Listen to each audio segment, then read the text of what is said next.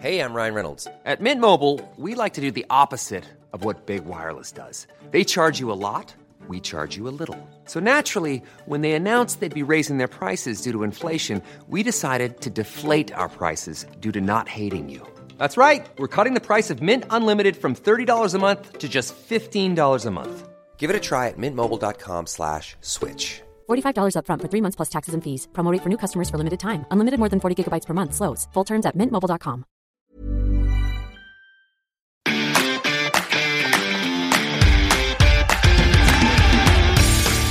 Geispod, der FC-Podcast des Geistblog Köln. Auch wenn das Resultat nicht das gewünschte war, der FC hat gezeigt, dass er Fußball spielen und den Gegner mit intensivem Pressing stressen kann. Leider fehlt vorne der Stürmer, um mehr rauszuholen. Mit einem fitten Anderson sähe die Lage entspannter aus. Danke, Wolfram Wagner, für deine Mail an uns und damit herzlich willkommen zum neuen Podcast. Und ja, das Statement von Wolfram Wagner hat so ziemlich genau das zusammengefasst, was wir gestern vom FC gegen Werder Bremen gesehen haben. Ja, definitiv. Also wir haben einen ganz anderen FC gesehen, glaube ich. Überraschend, finde ich. Überraschend, aber auch erfreulich, Ja, weil es ja vielleicht für die letzten ähm, neun, nein, zehn verbliebenen Spiele Mhm. ähm, ja nochmal andere taktische Möglichkeiten und vielleicht auch Hoffnungen weckt. Ähm, aber äh, es wäre ein Spiel gewesen für Sebastian Andersson bei 35 Flanken. Definitiv. Der FC seit langem mal wieder mit Viererkette, zuletzt beim 0 zu 5 in Freiburg. Markus Gisdol hat also ein bisschen Mut bewiesen, nochmal auf diese Taktik zu setzen. Ja, und ich würde sagen, es hat das erste Mal seit langem wieder Spaß gemacht, ein FC-Spiel zu gucken. Zwar nach der 66. Minute bis zur 83. nicht mehr so, weil man gedacht hat, oh Gott, jetzt verlieren die dieses Spiel, und obwohl sie so gut gespielt haben. Mhm. Ich fand so eine, eine wirklich schöne Szene direkt zum Einstieg, äh, eine Stunde vor Spielbeginn. Äh, Da wurden gerade die Aufstellungen bekannt und ich saß oben auf der Tribüne und äh, Florian Kofeld bekam die Aufstellung, drehte sich rum und ging sofort in die Kabine. Später hat er bei Sky gesagt, äh, der hat mit vielem gerechnet, aber nicht, dass der FC äh, auf Viererkette umstellen würde. Hat Bremen total auf dem falschen Fuß erwischt und das hat man auch in der ersten Halbzeit gemerkt. Bremen hatte lange Zeit keine Mittel, äh, zumindest spielerisch dem FC irgendwie äh, Herr zu werden. Ähm, das Einzige, was halt das Problem war aus Kölner Sicht, es gab vorne niemanden, der das Ding äh, mal über die Linie hätte drücken können. Ja, das war immer so ganz spannend zu sehen. Der FC hat sich im Mittelfeld den Ball erobert, meist schon vor der Mittellinie. Und dann denkst du, ja, jetzt spiel den Ball in die Spitze. Ja, ach so, da ist ja keiner. Das war immer so ein bisschen äh, der enttäuschende Moment dann. Aber hast du mit der Viererkette gerechnet? Nicht wirklich. Also, Gerade Klar, durch den Ausfall von Zichos hätte ich im Leben nicht damit gerechnet. also gerade da hätte ich aber noch gedacht, naja gut, okay, irgendwann äh, Bono nicht da, Zichos nicht da, du musst ja dann irgendwie noch auf die Verteidigeranzahl kommen. Aber wenn du spielerisch das äh, lösen möchtest, dann hat die Aufstellung total Sinn gemacht. Mhm. Du hast einen Katterbach wieder in eine Position gebracht, in der er sich wohlfühlt. In der Fünferkette ist er einfach nicht zu Hause. Ähm, du hast mit Janis Horn und Meret ja zwei durchaus spielstarke Innenverteidiger gehabt. Ich war überrascht, dass die so wenig zu tun bekommen haben. Mhm. Äh, zumindest eine Stunde lang, aber das haben sie gut gelöst. Und dann hast du das Mittelfeld komplett überladen mit spielstarken Ja, Spielern. auch mit zentralen Mittelfeldspielern, da waren einige auf dem Platz. Ähm, aber es war ein taktisch sehr flexibles System. Also offensiv fand ich, war es mehr so ein 4-2-3-1, wobei André Duda für mich da ein bisschen zu wenig in der Spitze stattgefunden hat und in der Defensive wurde es dann eher das 4-4-2. Und du hast dadurch einfach diese doppelten Flügelspieler mit Katterbach und Jakobs links und rechts ähm, mit Wolf und Thielmann im Anf ähm, in der Startformation. Das bringt dir natürlich defensiv wieder mehr die Stabilität, aber auch einfach mehr Möglichkeiten nach vorne. Also die linke Seite hat mir da eigentlich ganz gut gefallen und gerade Katterbach, der ja wirklich unglaublich viele Ballaktionen hatte. Also Hut ab, das war, finde ich, ein, eine Option für die Zukunft. Absolut. Also ich habe mir das Ganze mal in der Heatmap angeschaut, ähm, einfach mal um zu sehen, wie sich der FC bewegt hat. Was ich spannend fand, also klar, wir haben über Katterbach ja auch schon geschrieben, dass der mit 110 Ballkontakten extrem aktiv war. Ähm, der hat aber zwei Drittel dieser Ballkontakte in der gegnerischen Hälfte Mhm. gehabt. Das heißt, er war extrem offensiv nach vorne orientiert im Vergleich zu Wolf auf der rechten Seite, obwohl Wolf ja eigentlich der offensivere Typ ist. Wolf waren es ungefähr 50-50 die Ballkontakte. Und er hat sich auch deutlich äh, mehr äh, defensiv positioniert. Äh, wahrscheinlich auch, weil er im Hinterkopf hatte, Rashica, der, der häufig über, die, über seine Seite gekommen ist, dass er da aufpassen musste. Aber ähm, Katterbach war extrem offensiv auf der linken Seite, aber er war nicht alleine. Du hast dann Jakobs, dann hast du eine Doppelsechs mit Skiri und Meier, die aber, wenn du dir die Heatmap anschaust, quasi auf der gleichen Position gespielt haben. Also die haben sich beide in die linke Seite reinfallen lassen. Dann kam noch Rex Bitschei dazu, der auch Schwerpunkt eher links unterwegs war. Wobei bei ihm kann man noch sagen, der war überall und nirgends, aber wenn dann doch eher auf der linken. Und dann kam Dula noch dazu.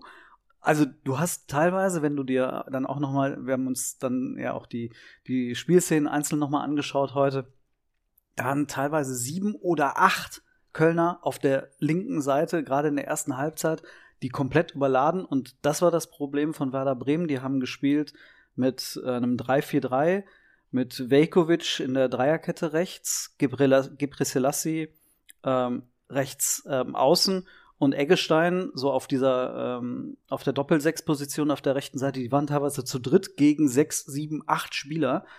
Das Problem ist, wie du es gesagt hast, es gab dann aber niemanden mehr mhm. im Zentrum, weil sich Thielmann und Wolf trotzdem, obwohl das Spiel links stattgefunden hat, äh, ganz rechts außen positioniert haben und gerade Thielmann dann nicht ins Zentrum geschnitten ist. Das war zu selten der Fall und deswegen hat der FC im, im Zentrum dann nichts draus machen können. Und gerade der Weg auf die andere Seite war dann ein bisschen weit, weil, wie du sagst, Wolf und Thielmann nicht mit in die Mitte gerückt sind.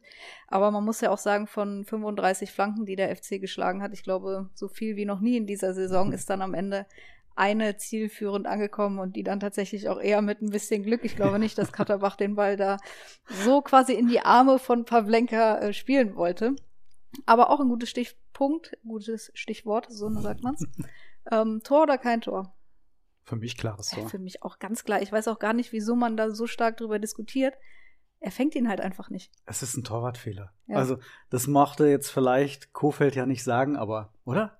Also das war ein Tor. Ich, ich, kann das auch nicht verstehen. Und ganz ehrlich, wenn Bremen so ein Tor geschossen hätte, Kofeld hätte auch gesagt, ganz klares Tor. Der Pavlenka ist 21 Zentimeter größer als Dennis. Wahrscheinlich wiegt er 30 Kilo mehr als der kleine Jung. Und, Und, Dennis kommt ja auch an den Kopfball, deswegen verstehe ich die ja, Diskussion nicht. Also der springt ja nicht in den Reihen. Nein, das ist äh, über diese 5-Meter-Regel müssen wir ja sowieso nicht mehr reden, aber ähm, der hat, der Pavlenka hat Zeit, der sieht den Ball, der kann sich positionieren, der kann ja auch die Arme noch ganz normal hochreißen. Der muss, also bitte, so ein kleiner Rempler darf dann nicht dazu führen, dass der da nicht mal in die Nähe des Balls kommt. Ja, letztendlich dann äh, durch das Tor von Jonas Hector noch ein ganz wichtiger Punkt für den FC, zumal auch Mainz gepunktet hat, Bielefeld gepunktet hat und Hertha sogar dreifach gepunktet hat. Das tat ein bisschen weh am Spieltag. Aber ähm, wir müssen festhalten, offensiv läuft's einfach trotzdem nicht. Der FC hatte die Spielkontrolle, der FC hatte mehr Ballbesitz, er hatte eine Passquote von 87 Prozent. Alleine sechs Spieler hatten über 85 Prozent Passquote. Meier mit 94, was ich einen Wahnsinnswert finde. Skiri über 90, Jannis Horn über 90. Aber im letzten Drittel klappt es einfach nicht. Und Jonas Hector hat es nach dem Spiel gesagt, die Jungs, die da gerade im Sturm spielen, die sind da nicht zu Hause. Und genau das ist das Problem. Sie müssen da aber gerade spielen, weil keine Alternative da ist. Also erstmal fand ich es echt schön zu sehen, dass der FC in der Lage ist, so ballkontrolliert zu spielen. Das haben wir echt vermisst. Da hat man auch das Selbstvertrauen vermisst in ja. den letzten Wochen. Und das wäre eine Situation, also so eine Art und Weise gewesen, so hättest du beispielsweise Augsburg oder Hertha oder Stuttgart durchaus bespielen können. Klar, Max Meyer musste dafür erst in Form kommen, aber trotzdem, das ist etwas, also so würde ich den FC in den nächsten Wochen gerne sehen. Ja, und vorne muss man tatsächlich schauen, ähm, wie man das hinbekommt. Ähm, ich hatte mir, als ich diese Spielszenen mal rausgenommen äh, habe, habe ich noch mal geguckt bei den ganzen Flanken, wer da vor allem im Zentrum stand dann sind da die Leute reingekommen, die halt da waren. Jakobs, Duda, Rex Bejai, Thielmann. Oder später Drexler oder mhm. Limnios. Da ist keiner davon. Also Rex Bejai vielleicht an der einen oder anderen Stelle mal, dass der mal einen Kopfball gewinnt. Aber so, dass du wirklich durchziehst und den Kopfball mit Druck aufs Tor bringst, hast du einfach keinen einzigen gehabt und dafür haben die verdammt viele Flanken da vorne ja. reingeschlagen. Auch Jonas Hector in der 75. Minute kommt relativ unbedrängt zum ja. Kopfball und der Ball geht drei Meter neben das Tor. Und er ist ja noch einer der besseren Kopfballspieler in dem Team. In der Tat, ja. Aber ich glaube, gerade in so einem Spiel wäre Sebastian Andersson wahrscheinlich Gold wert gewesen, so wie es auch äh, Wolfram Wagner gesagt hat. Ja, vielleicht ist es ja, man weiß ja wirklich nicht, wann Anderson zurückkommt. Aber zumindest, wenn er dann da ist, hat Gisdol einen Ansatz, so kann es funktionieren. Anderson ist ja auch einer, der sich auch durchaus da mal zurückfallen lässt, um dann als Wandspieler zu fungieren. Das, was Duda ja auch immer wieder gemacht hat. Nur Anderson geht dann halt direkt wieder durch in den 16er, um die Dinger dann auch zu verwerten. Und so ein Spiel könnte ihm dann deutlich mehr liegen als das, was wir, wenn er jetzt gespielt hat, äh, zum Anfang der Saison, was wir da gesehen haben. Mhm. Limnios kam auch rein. Wie hat er dir gefallen? Man hat zumindest gesehen, dass er in der Lage ist, auch mal ins 1 zu 1 ja. zu gehen und sich das traut. Er ist technisch deutlich stärker als Jakobs, das ist kein Geheimnis. Ihm fehlt aber total das Selbstvertrauen. Wie hast du die beiden gesehen, Jakobs und Limnios? Ja, das Problem ist, denke ich, in dem System, wenn der FC da spielt, du brauchst auf den Außen wirklich spielstarke Spieler, mhm. die sich auch mal das 1 gegen 1 zutrauen. Und das schafft Jakobs nicht. Thielmann ist, finde ich, eigentlich so ein Spieler, der ins 1 gegen 1 gehen könnte. Macht er aber im Moment auch zu selten. Und da finde ich, könnte man Limnius in den nächsten Wochen durchaus mal die Chance geben. Was mir bei ihm aber ein bisschen leid tut, seit er beim FC ist, hat er einmal auf seiner Position spielen dürfen, in genau diesem System, aber auf der rechten Seite. Das wäre vielleicht mal eine Option für vielleicht auch schon das nächste Spiel. Was ich bei Thielmann gut finde, der hat sich dann zumindest mal getraut, aus der zweiten Reihe abzuziehen. Ähm, man kennt aus der Jugend noch, dass der echt einen guten Schuss hat. Das hat man in der Bundesliga noch nicht gesehen. Das finde ich ja. echt schade. Äh, es gab so ein, zwei Situationen mal, ich erinnere mich an der in der letzten Saison noch an Leverkusen ähm, oder jetzt in dieser Saison, als er gegen Leipzig kurz vor Schluss durchgegangen mhm. ist.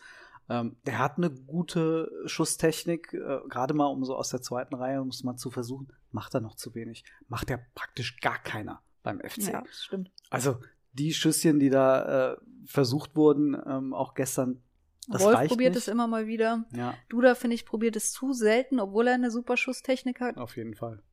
Ja. Aber eine Sache, die ja auch immer wieder von euch an uns herangetragen wird, wir haben da ja noch zwei Außenspieler in der Jugend. Ja. Marvin Opitz und Tim Lemperle. Wie, wie sieht's denn bei denen aus? Bei Marvin Obutz hat man jetzt zumindest gehört, Horst Held hat gesagt, ähm, die sind in guten Gesprächen, was die Vertragsverlängerung angeht. Ähm, da war ja auch so ein bisschen spekuliert worden, mhm. hält der FC Obutz gerade noch ein bisschen zurück und reizt ihn damit so ein bisschen, damit er sich zum FC bekennt. Jetzt scheint es zumindest ähm, so zu sein, dass äh, die Vertragsverlängerung da auf dem Weg ist. Das wäre, glaube ich, ein wichtiges Zeichen. Und da muss man mal sehen. Er ist genauso wie Lemperle einer eins gegen eins. Das können die beiden. Ähm, ich habe jetzt gerade noch letztens die, die U21 nochmal äh, gesehen gegen Fortuna Köln. Ich habe das Gefühl, da ist, da ist Obutz ein Ticken weiter mhm. als Lemperle. Ähm, ich würde mich einfach mal freuen, den, den Jungen zu sehen. Ob das wirklich schon für die Bundesliga reicht, das muss man abwarten. Das ja. wird man wahrscheinlich erst rausfinden, wenn man es versucht. Beide haben ja jetzt auch wieder getroffen gegen Gladbach im kleinen Derby, das die U21 dann schönerweise mit 2 zu 0 gewonnen hat. Und ja, Obutz ist ja gerade, wenn man sich so die Tore anguckt aus der Jugend und auch aus der Regionalliga, wirklich einer, der über die linke Seite durchgeht, nach innen zieht und dann auch mit einem Wahnsinnsschuss äh, vollendet. Das ist, wird man sich bei den Profis auch ab und an mal wünschen. Ja, diese, aber das ist vielleicht ja auch der Grund, warum Limnios links gespielt hat, um mal in die Mitte zu ziehen, mit dem rechten Fuß es zu versuchen. Hat er selbst gesagt, macht er gerne, auch wenn er lieber rechts spielt. Naja, man wird sich einfach mal wünschen, dass da ein ja. bisschen mehr kommt, denn also Stefan Kunz war gestern wieder auf der Tribüne als U21-Nationaltrainer, hat ähm, bis auf Sally Etchan, Elvis, Noah und äh, Iso sehen können. Ja. Da war Katterbach definitiv der Beste von den dreien. Ähm, Elvis fand ich ein bisschen, ist ein bisschen, bisschen untergegangen. Aber die letzten Spiele eigentlich schon, seit dem Derby ja. in Gladbach. Also das wäre beispielsweise, wenn wir jetzt drüber reden, wie könnte man Anderson mhm. einbauen, Duda für Rex Bescheid zurückziehen, Anderson vorne reinstellen oder Tolu. Was Tolu, denkst was du über Tolu? ist äh, mit Tolu? Das große Rätsel des Arokodare, ja. Er war jetzt das letzte Mal in Frankfurt im Kader, seither dreimal nicht berücksichtigt von Markus Gisto, was ich tatsächlich beachtlich finde, wenn du wie gegen Bremen dieses äh, 4-4-2 wählst und drei Rechtsverteidiger im Kader hast, aber keinen großen, bulligen Stoßstürmer, der Tolo müsste ja wahrscheinlich nicht mal hochspringen, um an diese Flanken ranzukommen. Ja. Also das ähm, gibt mir ein bisschen Rätsel auf, aber wir haben uns informiert und es scheint keine Vertragsgründe zu haben. Es gibt, greift keine Kaufpflicht bei einer bestimmten Anzahl von Spielen. Es scheint einfach das Leistungsprinzip bei Markus Gisto zu sein. Und da muss ich irgendwie sagen, dass, ja, ich kann das mit dem Leistungsprinzip nachvollziehen, aber wie du sagst, du weißt, wie du spielen möchtest. Warum nimmst du dann drei Rechtsverteidiger mit in den Kader, aber keinen Mittelstürmer? Klar, Dennis, ja, aber wenn du weißt, und es war ja offensichtlich die Ansage, mit vielen Flanken zu agieren, dann musst du doch zumindest in der Hinterhand einen haben, den du dann für die Flanken auch mal reinbringst, denn es kann immer passieren, dass du in Rückstand gerätst. Ja. Ja, es muss irgendein, irgendeine Murmel fällt da rein, wie es ja dann passiert ist in der 66. Wie es leider allzu oft passiert beim FC. Ja, darüber können wir gerne auch noch reden, warum schon wieder so ein Gegentor fällt. Aber dann hättest du den Tulu bringen können und dann kannst du es Flanken regnen lassen. Und dann musst du es halt ausprobieren. Aber dann Benno ja. Schmitz und Easy noch auf der Bank zu halten für nix am Ende, Leistungsprinzip hin oder her, das macht keinen Sinn. Ich verstehe es auch nicht so ganz. Klar, wir sehen nicht viele Trainingseinheiten. Im Moment können wir meistens einmal die Woche beim Training dabei sein. Und ich weiß nicht, ich glaube, die letzten zwei oder drei Wochen war ich da und mir hat Tolu immer super gut gefallen. Also jetzt kann jeder sagen, du hast keine Ahnung, Sonja, vielleicht. Aber der netzt, der, der schießt Tore im Training und der ist einfach körperlich sensationell. Ich, deswegen, ich hätte ihn längst in den Kader berufen, aber gut. Einfach, ich erinnere mich noch, Thema Leistungsprinzip, Markus Gisdol hat im Herbst letztes Jahr gesagt, naja, ich habe teilweise auch den Toni Modest mit in den Kader genommen, obwohl er vielleicht noch nicht so weit war, aber auch um ihn mental aufzubauen. Ja. da kannst du doch eigentlich dann jetzt sagen an der Stelle, auch wenn Tolu jetzt vielleicht in den Trainingseinheiten, die wir nicht sehen, nicht so gut ist wie jetzt ein Benno Schmitz oder ein, äh, Kingsley Isibue, aber wenn du dadurch taktisch noch eine andere Variante hast, dann kannst du dem Jungen doch mal zeigen, hör mal, weißt du was? Wenn wir dich brauchen, dann schmeißen wir dich rein und dann musst du halt das bringen, was du dann halt äh, im Training auch manchmal zeigst vor dem Tor. Ja, und allein so ein großer und robuster Spieler, der würde ja direkt mal wieder zwei Abwehrspieler binden, was den anderen freie Räume geben würde. Wie man so schon sagt, verändert die eigenen Dynamik, ja. aber verändert auch die Dynamik des Gegners, weil die sich natürlich darauf einstellen müssen. Toprak hatte jetzt kein großes Problem, da irgendwas zu verteidigen. Ähm, da nee, hinten. das stimmt. Naja, mal schauen, ob er am Sonntag in Berlin dabei ist. Jetzt kehrt aber Raphael Zichos in den Kader zurück. Das mhm. heißt, einer muss schon wieder weichen.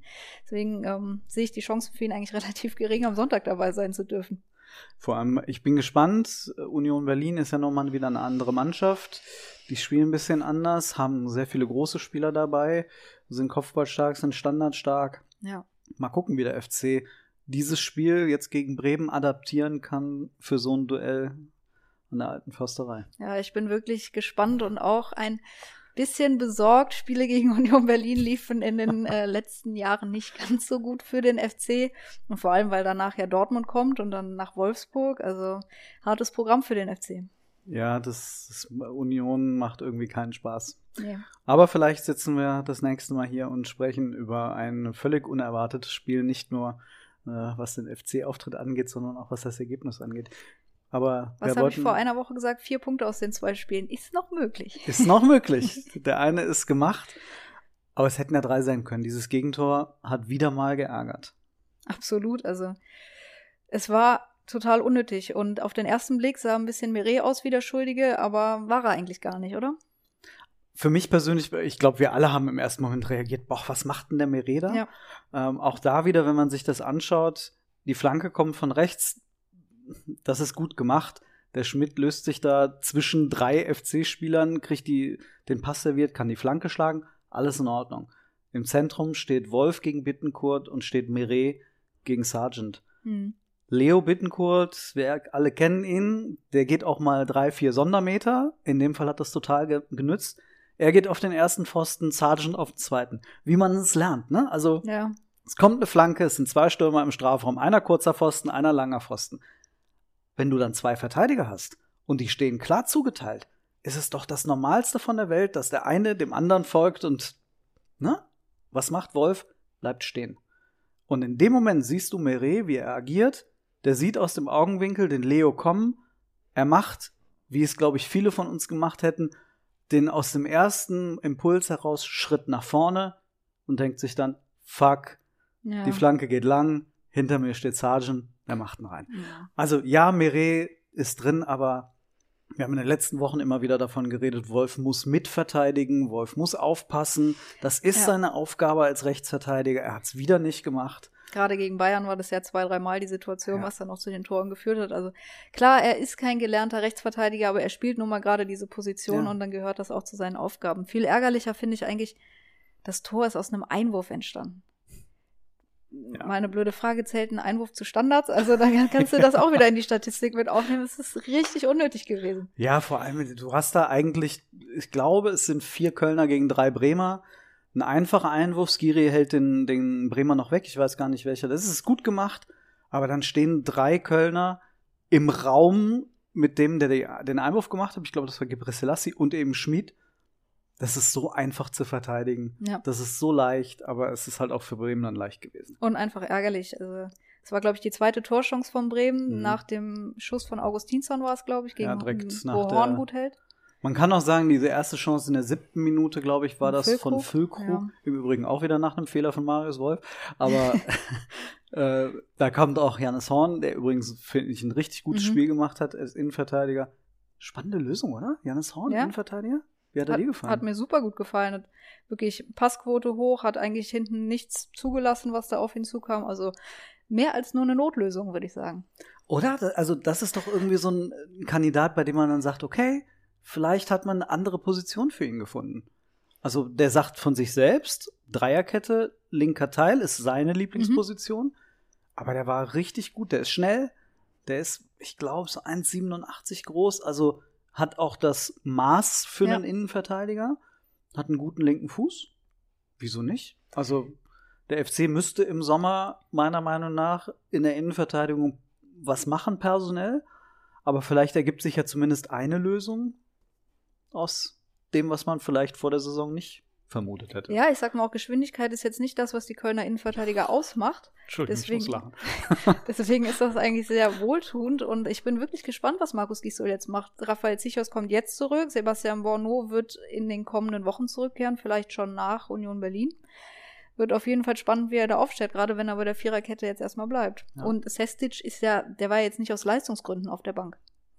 Ich fand ihn zwar jetzt nicht wirklich gut in den letzten Wochen, aber er hat auch jetzt keine wahnsinnig großen Böcke drin gehabt. Ja. Und ähm, in Sachen Dreierkette ist dann halt immer eine Option. Mal gucken, wann Bono zurückkommt. Mal schauen. Ähm, hat gestern zumindest in der Halbzeit schon ein bisschen mit dem Ball jongliert und mit Max Voiten so ein, zwei Spaßübungen, allerdings in Jeans, wohlbemerkt, gemacht. Ich denke mal, das wird noch äh, zumindest das Spiel gegen, gegen Union dauern. Eine kleine Sache wollte ich noch sagen, weil weil wir schon das Thema Taktik immer mal wieder drin hatten, war, Bremen hat es in der zweiten Halbzeit gut gemacht. Die haben ähm, diese extreme Überlast auf der Kölner linken Seite rausgenommen. Die haben auf dem Papier was ein 3-4-2, aber faktisch haben sie eigentlich in einem 5-2-3 begonnen Mhm. und haben dann den Sergeant in der zweiten Halbzeit zurückgezogen, sodass am Anfang, sodass es so ein 5-3-2 war. Und so hattest du dann zwei Leute im Mittelfeld noch auf der rechten Seite, die du, die du dann ähm, mit Gebre Selassie und wer war's? Äh, Vekovic noch ähm, auf die Kölner schieben konntest. Da hast du gemerkt, da haben die Kölner nicht mehr so viel Raum gehabt. Mhm. Ähm, also das hat Bremen, das muss man sagen, Kofeld hat das gut gemacht, hat das gut gecoacht. Hätte man vielleicht schon während der ersten Halbzeit so machen können, aber Bremen ist achtmal in dieser Saison mit dem 0 zu 0 in die Halbzeit gegangen und hat dann hinten raus immer wieder gute taktische Lösungen gefunden. Das muss man im Kofeld lassen. Ja, das spricht für ihn. Kann er ganz gut. Ja. Also ich fand ihn auch nicht so unangenehm diesmal an der Seitenlinie, wie, wie ihm ja so Wie ihm nachgesagt. wird. nachgesagt wird. Ja.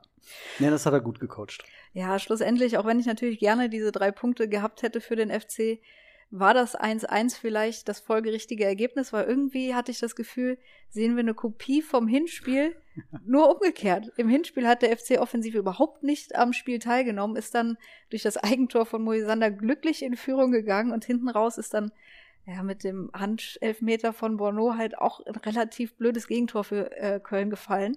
Und irgendwie war es ja jetzt auch so. Der FC macht das Spiel, Bremen findet offensiv gar nicht statt, geht relativ glücklich, nenne ich es mal, in Führung. Und Bremen kassiert dann ein ziemlich doofes äh, Ausgleichstor durch den Torwartfehler. Ich bin jetzt mal gespannt. Klar, das ist so ein man hätte sich diesen Sieg äh, gewünscht und das hätte dem FC total gut getan. Auf der anderen Seite, wir reden ja seit Monaten darüber, es ist dieser lange Weg und, und so weiter und so fort. Und wir eigentlich gehen davon aus, dass äh, irgendwie so im Schnitt grob ein Punkt pro Spiel Mhm. reichen wird für den Klassenerhalt. So, jetzt haben wir noch zehn Spiele. Der FC hat jetzt wieder einen Punkt geholt. Mal gucken. Union, Wolfsburg, nee, Dortmund, Wolfsburg, Mainz. Der Vier FC braucht Spiele. dann aber einen Punkteschnitt über eins, wenn ich das dann so hochrechne.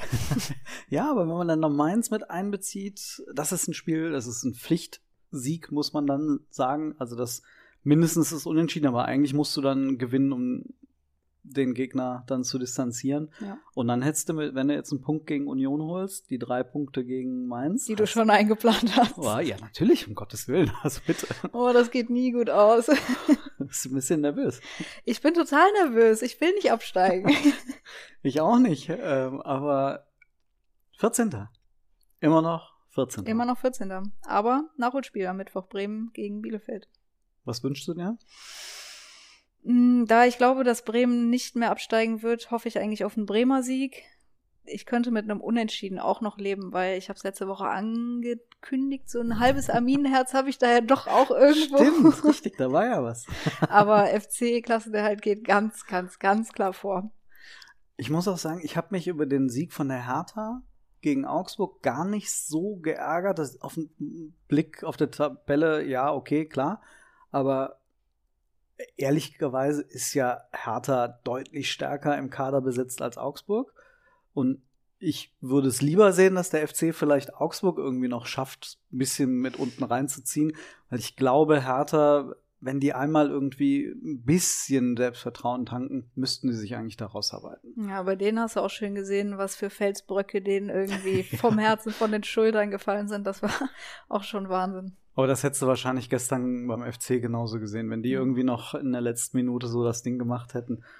Es war ein Elfmeter-Geschenk für die Hertha. Ja. Äh, und dann kann man da auch mal durch, durchatmen. Ja, es bleibt auf jeden Fall spannend für den FC. FC-Fans sind sowas ja gewohnt, lange zu zittern, Leid zu ertragen.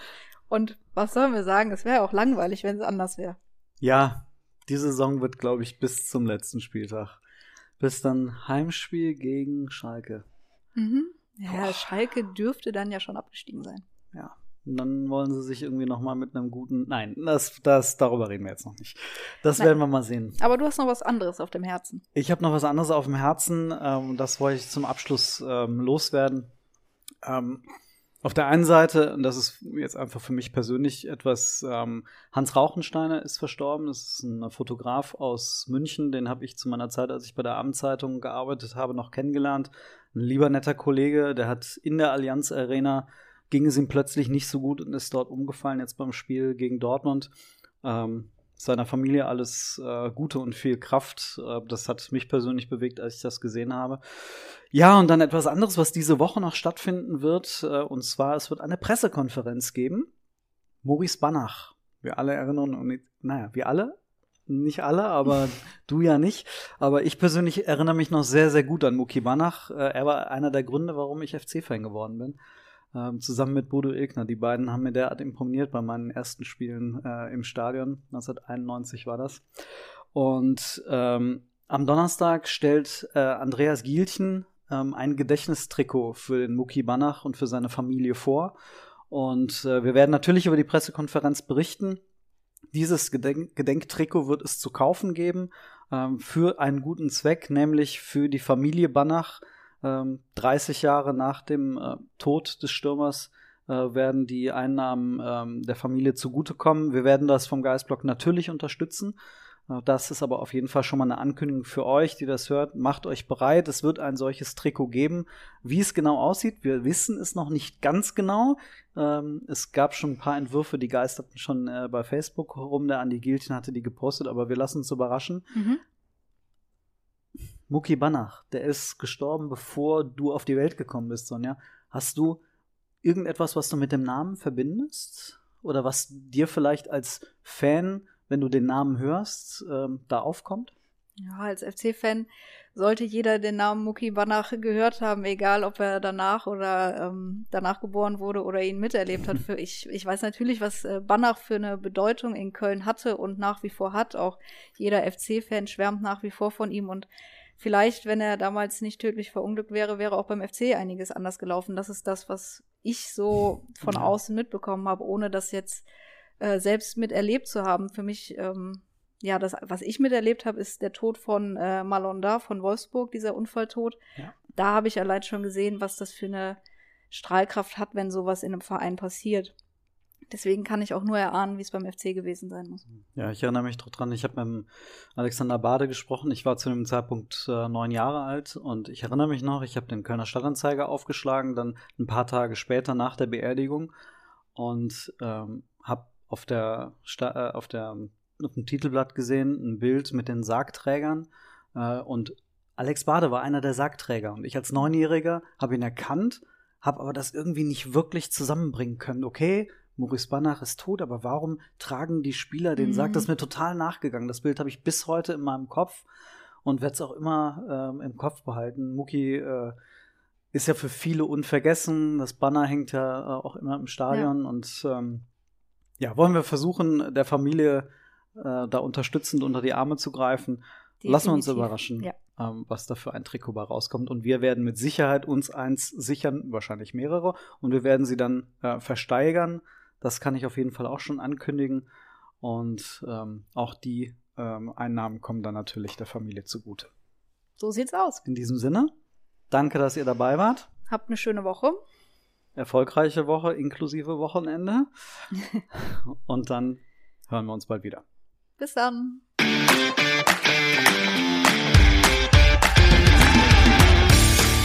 Geispod, der FC-Podcast des Geistblog Köln.